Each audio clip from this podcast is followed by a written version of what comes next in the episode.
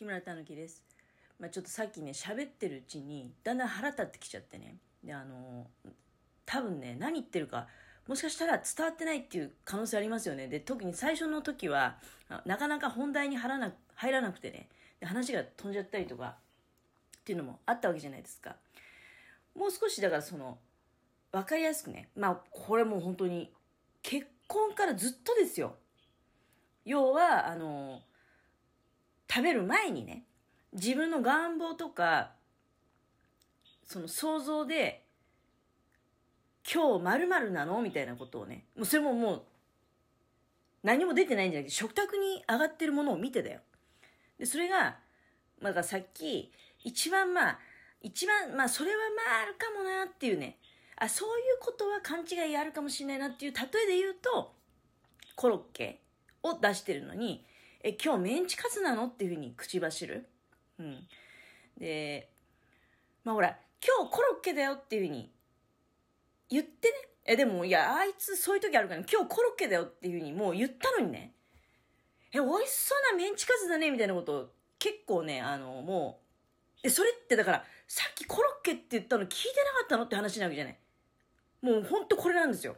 だから、私がなんかその腹立ってくるって気持ちね、やっぱ分かっていただけると思うんですよ。いや、そもそも、じゃあさっきの会話って何だったのっていう話になるわけじゃない。さっきね、今日コロッケだよっていうふうにもう言ってね、で、目の前に、確かにメンチカツと形似てるかもしれないけど、さっきコロッケって言ったじゃんってこういうパターンもあるの。なんだけど、例えばね、その、そういうパやりとりなしに目の前に丸いパン粉がついた、あの、グー、グーぐらいのね、手、手をグーってしたぐらいの形の物体があって、で、それは確かにね、パッといきなり出されれば、割ってみなければ、でも大体コロッケとメンチカツって微妙に形違うよね。あの、メンチカツの方がちょっと厚みがな、なくないですか？まあ何しろ。でもまあまあまあ、それはね、あの、素人には 区別つかないものいろいろあるからね。うん。何しろそのパッと物体を見て、え、今日メンチカツなの？っていうふうに言う。うん。違うよっていうふうに訂正をする。これね、私、うん、そのうちね、あの、だからこれも一つ、まあもう教えてあげたところでさ、無理なんですよ。もう50過ぎてるからね。うん。なんだけど、あの、もしそれが子供とかね、ちっちゃい人だったら、まずね、あの、まだ、これ何なんだろうな、美味しそうだねっていうんだったら、それは話はわかりますよ。な、何なのかわかんないんだから。何なのかわからないんだから、あの、なんだろうなっていうのはわかるじゃん。だけどさ、何なのかわからないわけよ。あいつにしてみたらね。その物体が何なのかわからないんだけど、自分の頭の中では多分だからメンチカツが食いたいっていう願望があるわけじゃないで、それを口走ってしまうわけよ。メンチカツなのって。いや、お前の心読めねえから、メンチカツそんなに簡単に出せねえし、あの、コロッケだからっていう話になるわけよ。うん。で、いやまあ、コロッケだからって、いきなりこちらがブチ切れてね、あの、これコロッケだからみたいなのも、まあそれはかわいそうだなと思うわけ。っていうのはほら、シークレット状態だから、あの、夕飯何出てくるのかってのは分かんない状態だから。だけどあいつの場合は予告したのに間違うってこともあるから、本当にね、それ良くないよっていうふうに話聞けよってさっきの話もうボケちゃったのかなってね、いうやりとりになってきちゃうんだけど、まあ、シークレット状態でその、丸いフライを出した時に、もしかしたらメンチカツかもしれない。コロッケかもしれない。わからない。うん。であればね、あの、自分の願望で決めつけてメンチカツっていうに、はてなっていうことじゃなくて、割ってみればわかる話なのでね。うん。コミュニケーションがだからすごくね、私はそれで下手だなって思ってるわけよ。決めつけだからね。決めつけで、で、すごくね、あの、これ分かってもらえないかな。傷つくんですよ。だから、一生懸命作ってるからね。一生懸命作って、もう、なんていうの？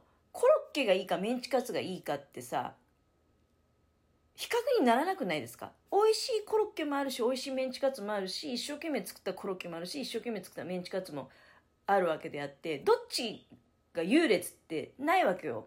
うん。なんだけど、向こうの願望にしてみたら、もう明らかに優劣があるわけよね。でもその温度差なわけですよ。こっちが一生懸命作って出したものに対して、あの、違うことを言ってくると。コロッケを一生懸命作って出したのに、メンチカツっていうふうにもう発生してしまうことによってね、ここでなんていうの？お互いに温度差があるわけよ。その同じ物質に対する思いがだよ。メンチカツじゃなければ、向こうは凹むわけよ。で、こっちはね、一生懸命コロッケ作ってるわけ。メンチカツの時も多分ベストを出して作る。コロッケの時もベストを出して作る。だから、その品物には、優劣ってないんだけど、向こうの発言聞くと明らかにね、あのメンチカツの方が優勢なわけですよ。で、コロッケは下になると。そこでさっき言ったね、不正解って話なわけね。今日のお前のメニュー不正解っていう風に言われたような感じになっちゃうわけ。気持ち私。分かってほしいね。これ絶対に分かってほしいね。でね、でもね、昨日、やっと分かってくれたんですよ、それを。私がね、で、その、そういうやりとりの中で、3つほど注意してんの。先に言ったことは、ね、まともに会話聞いてれば、忘れるはずがないと。それもう1年前のこととか1週間前のことの会話のことをね、思い出させようっていうんじゃなくて、ほんの、もう12時間ぐらい前ですよ。の話だったり、もう2、3時間前のことなわけよ。もう、だ明らかに、聞いてないんですよ。他のことに気がいってて、例えばスマホとか、あるいは YouTube とかね。うん。あるいはもう全然頭の中で違うこと考えてて。だから、さっきの話聞いてないってことになるよって、それ本当やばいからねっていうふうに注意してる。あとは、あの、想像で発言しない。うん、これも注意してる。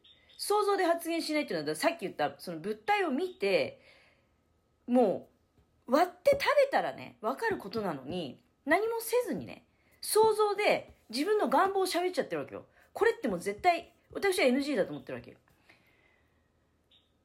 で、あとは黙って食べたらっていうふうに、とりあえずね、黙って食べてみたらどうなのっていうふうに言ってるわけね。このぐらいの3つのことを言ってんのね。で、昨日やっと、昨日だからそのグラタンのトッピングの卵が、なんかチーズに見えちゃったらしくて、まあ、でも本気でバカじゃねえのかなと思いましたけど、全然ビジュアル違うからね。どどう見ても、いやでもそれは、まあまあそれはね、どう見てもこれゆで卵でしょっていうのは、調理した私が、いやでも私ね、かなりわかりやすい形にしてるんだよ。形状。あの、昔ね、その料理研究家のこれ過去配信でもだいぶ昔に言ってるんだけど、私、ほんの3ヶ月ぐらい料理研究家の先生のところに行って、で、すごいね、もう怖くて、頑張ったけど、心折れて逃げ出したっていうことがあるのね。で、その時にね、料理研究家の先生がでもすごく印象に残ってるのは、上からパッと見てね、何が入っているのかっていうのがすぐにわかる。そういう盛り付けにしなさいっていうふうに言われたの。まあそれは写真映えとかのね、問題っていうのもあると思うけど、いやでも、考えてみればあれですよ。それ私、それ25年以上前の話だからね。うん、その当時まだほら、インスタ映えとかそういう発想ないわけじゃない。まあだけど、その料理新聞っていうのを作ってらっしゃる先生で、今生きてんのかな？まだ生きてるかもしれないけどね。うちのお父さんよりちょっと年上ぐらいだと思うんだけどね。まあ生きてるか したらね。すいませんすいません。生きててほしいですね。あの、何しろ、その当時はね、うん、インスタ映えとそんな考えもないし、だけど言ってたのは上からパッと見て何が材料が使われてるのかっていうのは一目瞭然である盛り付けにしないとダメだよって。それがすごく印象に残ってて私、そのだから家の料理でもね、結構気使ってるわけよ。盛り付けに。そして昨日のグラタンは動画でも出てますけどね。あ、動画で出るのはもうちょっと予約配信してるから。いつかな？明日かな？今日か明日か。うん、明日かもね。うん、何しろ、その卵ね、もう全然一目瞭然のはずなの。だけど、まあ、調理者からしてみたら一目瞭然であって、それを初見の人がね、ゆで卵って判断するのは確かに難しかったかもしれないけどね、上にチーズともトッピングしてたから。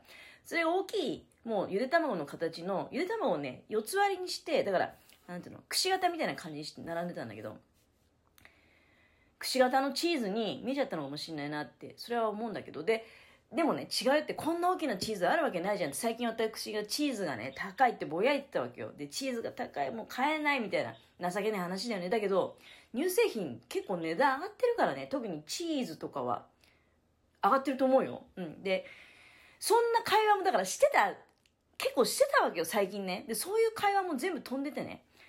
え、こんな大きなチーズがってあるわけないじゃんって話になって、この間チーズ高くて、もうなんか最近スライスチーズばっかり買ってるみたいな話してたじゃないっていうなって怒りがバンって爆発するわけよ。で、その時にね、はっと気がついたわけ。あ、ごめん。